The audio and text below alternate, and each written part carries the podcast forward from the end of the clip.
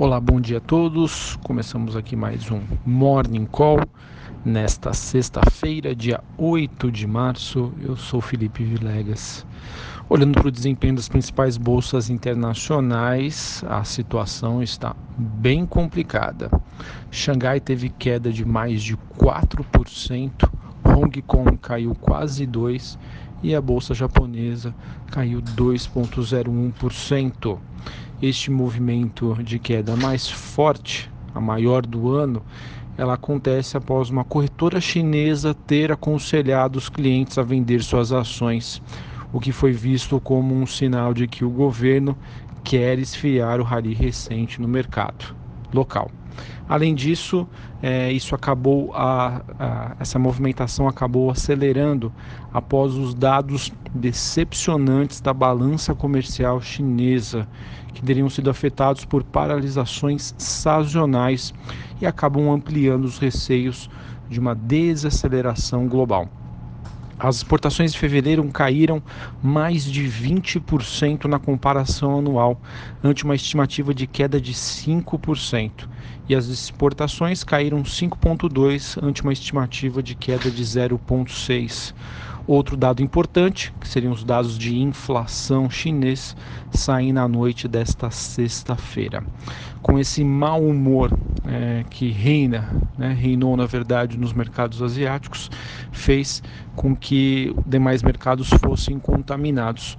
Não é à toa que a gente observa queda nas ações da Europa e também é, nos contratos futuros dos Estados Unidos.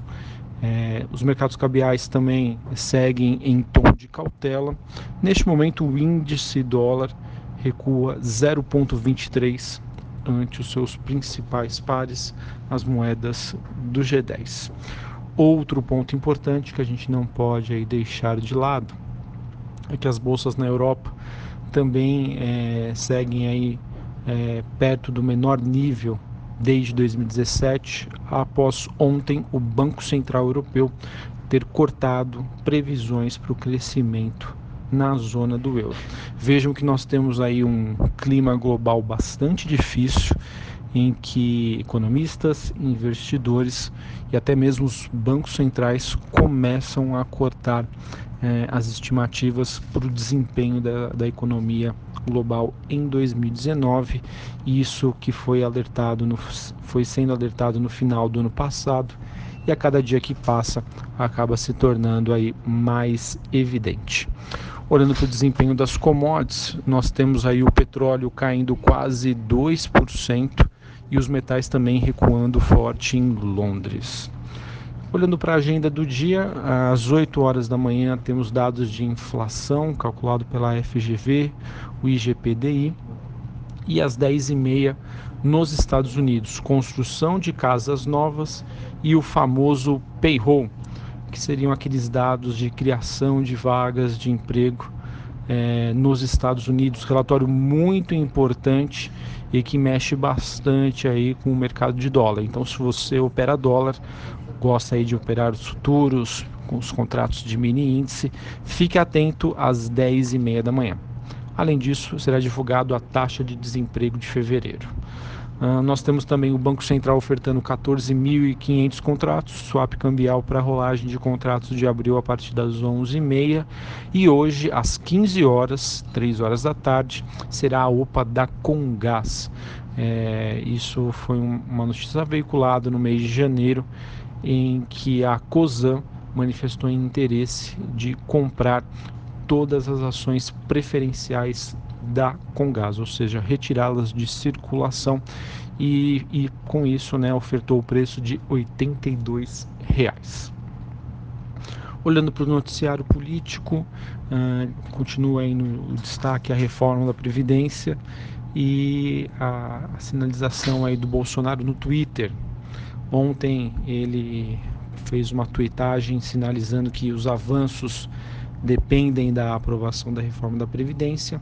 Ontem mesmo o presidente também fez uma live no Facebook, que foi transmitida é, logo após o fechamento do mercado, em que Bolsonaro disse que não quer que a reforma seja muito desidratada.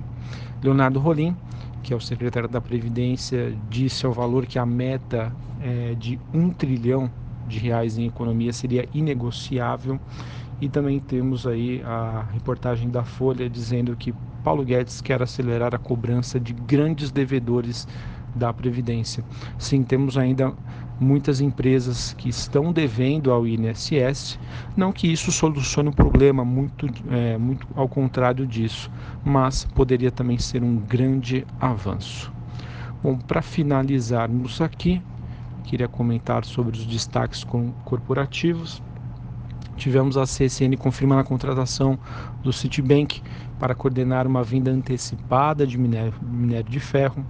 Tivemos a Eletrobras, é, no caso do ministro né, de Minas e Energia, ele que acabou veiculando essa frase ontem, dizendo que ela não será privatizada, mas capitalizada e ele fez com que os papéis da estatal tivessem uma forte movimentação de baixa ontem. Uh, Para quem é acionista da Vale, mais uma notícia aí que pode gerar burburinho, pode gerar volatilidade, é de que uma promotora espera que a Vale afaste aí mais executivos. O documento da Força Tarefa então estabeleceu um período de até 10 dias para Vale responder e o prazo vence neste final de semana. Tivemos a B3 concluindo a aquisição de 75% da BLK Sistemas Financeiros.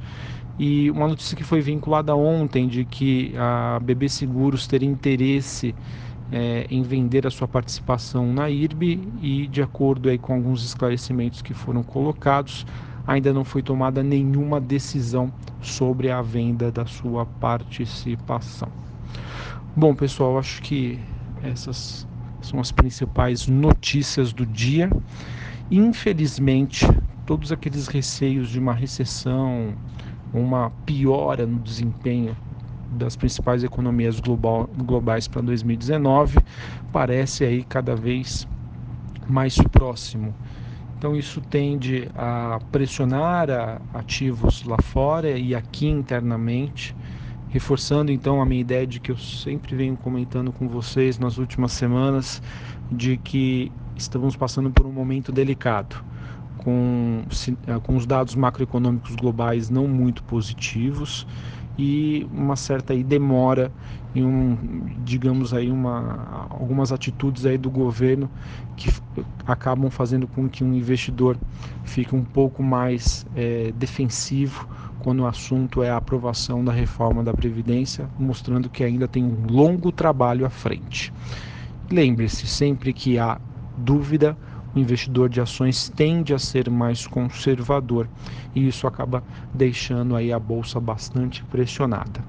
Ter liquidez, né, ou seja, ter dinheiro em caixa para eventuais investimentos à frente em épocas de um pouco mais é, voláteis, podemos dizer assim, eu acho que é uma estratégia que vale a pena é, enquanto a gente passa aí por esses períodos mais conturbados.